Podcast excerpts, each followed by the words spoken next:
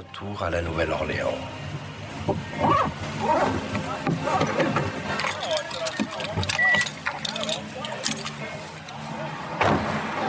mis des plantes pour les papillons à mon jardin. J'en ai vu deux hier.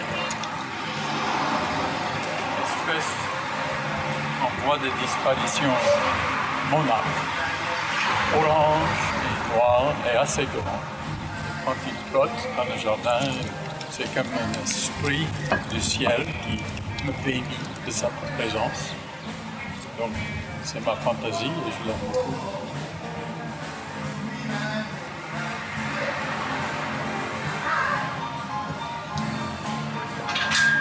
Vous pouvez imaginer l'eau jusqu'ici.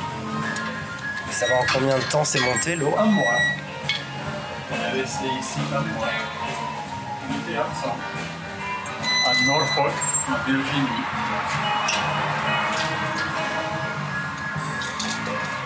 On croyait qu'on n'allait pas re- revenir. On est revenu.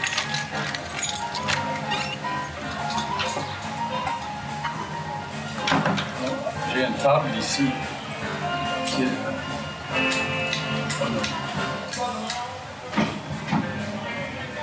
Muriel. Un poisson qui s'appelle la croix. Vous cherchez la croix Là, je, je cherche la croix.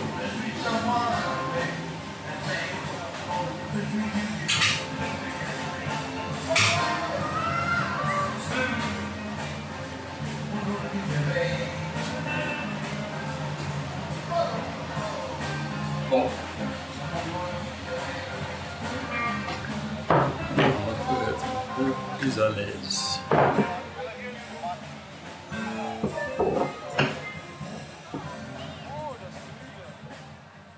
Je m'appelle Robert Desmarais. Desmarais, c'est le nom de ma mère. Sullivan est le nom de mon, père. Il était sudiste. Sudiste, c'est-à-dire de la campagne du Sud. Ce qu'on appelle en anglais the rednecks, les coups rouges. Et euh, pendant sa jeunesse, il n'aimait pas l'expression redneck, cou rouge, mais vers la fin de sa vie, il en était fier. Ma mère était euh, franco-louisianaise, du sud-ouest de la Louisiane. Mon père était un jeune homme de 25 ans et il est allé dans le sud-ouest de la Louisiane pour son service militaire. Il est allé à un bal de samedi soir chez les franco-louisianais. Il a vu cette jeune fille des cheveux noirs, des yeux noirs. D'après lui, très, très, très, très belle. Donc, euh, un mois plus tard, ils étaient mariés. Et un an plus tard, je suis né. Qu'est-ce que je suis moi? J'ai grandi dans les deux. En plus, j'ai grandi dans les écoles de son service militaire. Donc, j'ai appris à vivre dans trois différentes cultures. La culture franco-louisianaise du sud-ouest de la Louisiane, la culture très, très sudiste, très sudiste. Et puis, dans les écoles américaines, dans- de l'armée américaine, j'ai appris à être neutre, de parler d'une façon sans accent en anglais, à ne parler que l'anglais, à avoir des idées sur la musique et sur l'histoire qui sont les idées généralisées aux États-Unis. J'avais réussi dans les écoles avec cette image. Mais j'ai toujours aimé la culture franco-louisianaise de ma mère parce qu'il y avait beaucoup de chaleur, beaucoup de musique, de joie, de la cuisine, de, de tendresse. Mais j'ai aussi aimé la culture sudiste de mon père, mais j'étais un peu étranger à cette culture. Et on m'a toujours accepté comme étranger. J'ai visité ma propre famille, mais j'étais le visiteur d'un autre pays. Et on m'a accepté parce que c'était mon père. Là, c'était une religion baptiste, ils ne dansaient pas, il n'y avait pas de musique. C'était une vie rurale. On chassait à chaque occasion possible. Et on était très macho, sudiste, anglo-américain, blanc. Dans les années de la guerre au Vietnam et dans les années 60. 1960 jusqu'à 1970, c'était la grande décennie ici. À cette époque-là, les Franco-Louisianais étaient méprisés. Méprisés, je veux dire. Donc, je ne voulais pas dire à Tulane que j'étais franco-louisianais. Mon, mon ancêtre est venu ici, en Louisiane, en 1720, du sud-ouest de la France, et je ne peux pas vous dire de quel village. Il était un démarré, François Desmarais. J'ai trouvé une carte ici dans la bibliothèque de l'université avec son nom, le nom de son épouse. Ils sont arrivés en 1720 sur le navire Éléphant. Je, sais même le nom du navire. Et pendant la guerre de rébellion, le gouvernement militaire qui a gouverné la Louisiane pendant 17 ans a imposé une restriction sur la langue française. Donc, le français a commencé à ce moment-là de perdre son influence. Et les Anglo-Américains ont fait une, autre chose ici qui nous a beaucoup changé. Ils ont fait adopter leurs idées de race. Avant, les Américains, on savait qu'on était de couleur non, mais c'était une question plutôt sociale et culturelle. Mais avec les Américains, la race est devenue une question légale. Et si on était de couleur, on perdait certaines possibilités dans la vie. Ma famille était mixte au 19e siècle, avant la guerre de rébellion. Donc, après la guerre de rébellion, ma famille s'est séparée dans la branche de couleur et la branche blanche. Mais les deux branches étaient quand même franco-louisianais, donc ils étaient de basse classe à cause de leur langue et de leur culture. Ils étaient catholiques, ils, buvaient trop, ils aimaient danser, ils aimaient s'amuser, ils étaient frivoles du point de vue des Anglo-Américains. Et ils parlaient français en plus. Cette attitude a continué jusqu'aux années 60 de ma jeunesse. Et j'ai grandi dans l'idée que ma famille franco-louisianaise était de basse classe. Donc j'arrive à l'université avec cette idée en tête. Toute ma vie, je croyais que le français qu'on parlait en Louisiane était un mauvais français, parce que les professeurs de l'État nous l'avaient dit. Non, je comprends, c'était une méthode de supprimer le français. Mon épouse, elle voulait aller à Paris après notre mariage en lune de miel. Elle voulait voir les peines, les tableaux impressionnistes. On va à Paris. J'arrive dans l'aérogare, je comprends tout. Immédiatement, j'ai l'idée, ah, les profs m'ont menti. Ce n'était pas la vérité. Le français de ma maison est assez bon pour comprendre toutes sortes de choses qui étaient inventées avant l'arrivée de mon ancêtre en 1718. J'ai dû apprendre, mais quand même, j'ai compris les conversations en général. Et un jour, je me suis découvert à côté de la scène sur une piscine, un bateau-piscine, avec monsieur. On se disait, pardon, pardon, pardon. Enfin, on a commencé une, commencé une conversation. Et on a commencé une conversation sur la poésie moderne. Et je tenais assez bien, je pense. À la fin, il m'a dit qu'il était un professeur de littérature à la Sorbonne.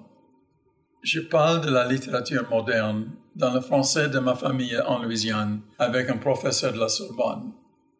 Définitivement, c'est la preuve que mes profs m'ont menti. Je reviens, j'étais professeur de physique et de biologie. Et quelque chose s'est passé. Euh, j'ai refusé de continuer à enseigner la physique et j'ai demandé la permission d'enseigner le français. Puis je me suis inscrit dans un cours au niveau avancé à l'université de la Nouvelle-Orléans. Je n'avais jamais étudié le français avant, et donc c'était mon premier cours.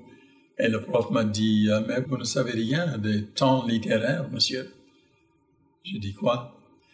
C'est comme ça que j'ai commencé à apprendre la grammaire. Donc, ces choses-là, la négation de la culture, j'ai appris, peut avoir des effets néfastes sur les individus. Et ça, c'est une leçon que je peux partager aussi. Qu'on ne peut pas nier l'identité d'un individu, d'une personne, parce que c'est son cœur qu'on nie. On lui dit que vous n'avez pas le droit d'être qui vous êtes. Et je, je trouve ça vraiment une idée destructrice.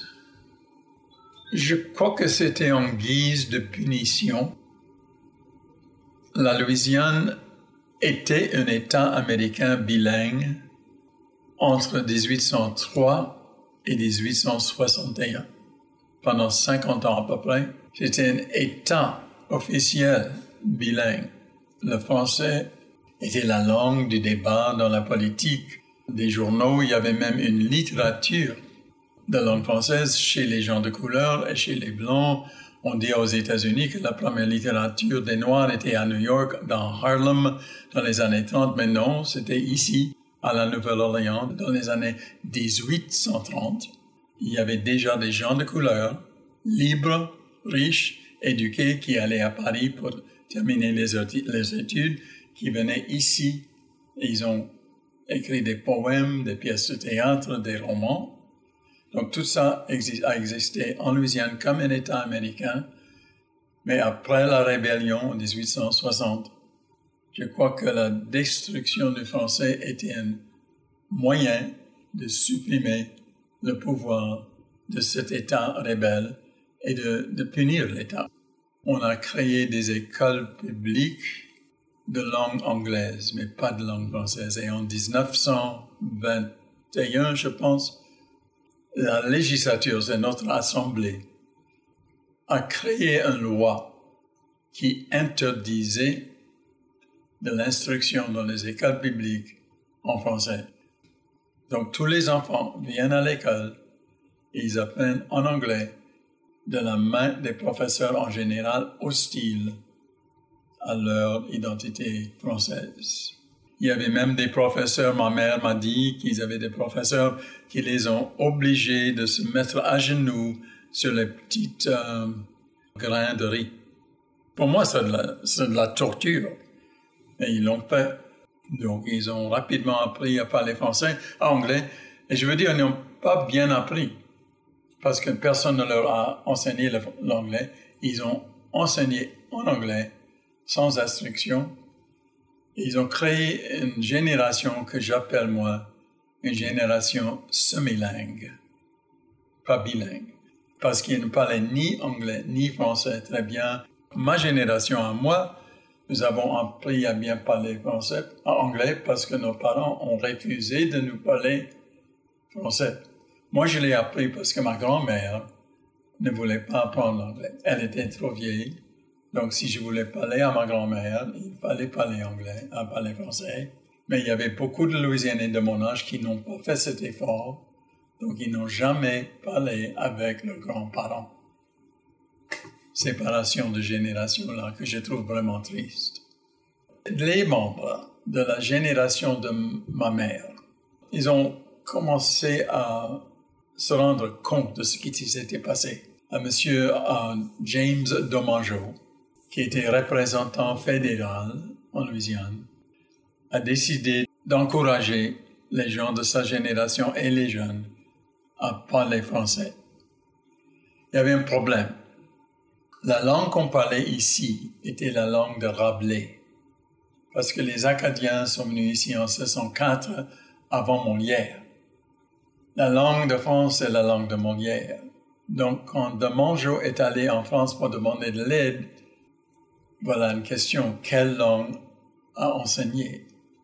Et le projet de Codefield n'a pas très bien réussi au début parce que la population louisianaise s'attendait à une langue rabelaisienne et les professeurs venant de France parlaient la langue de Molière. Il y a des jeunes des jeunes plus jeunes que moi qui veulent apprendre la langue de Rabelais pour parler. Et ils le font exprès. Ils écoutent les vieux, ils parlent comme eux. Mais dans les écoles d'immersion, nous enseignons la langue de Molière. Moi, je n'ai jamais enseigné euh, aux jeunes de moins de 14 ans. Maintenant, j'aurais une, autre méthode. À l'époque, je comptais sur les livres un peu trop parce que j'étais obligé de le faire. Mais maintenant, moi personnellement, comme professeur, je veux qu'ils apprennent à parler. Et les livres sont secondaires. Bien sûr, ils ont besoin de grammaire. Et il y a beaucoup de littérature intéressante. Mais d'abord, il faut la conversation. J'ai appris ça de euh, trois étés à Middlebury, je crois. Là, j'ai appris, euh, j'ai enseigné le français par méthode de conversation. C'était de l'immersion en français. Et ça m'a surpris. Après une semaine, ils ont commencé à parler. Quelque chose clique dans la tête. Et ils perdent leur peur, ils font des erreurs, mais ils parlent. Mais ils parlent. Et je crois que c'est la meilleure méthode.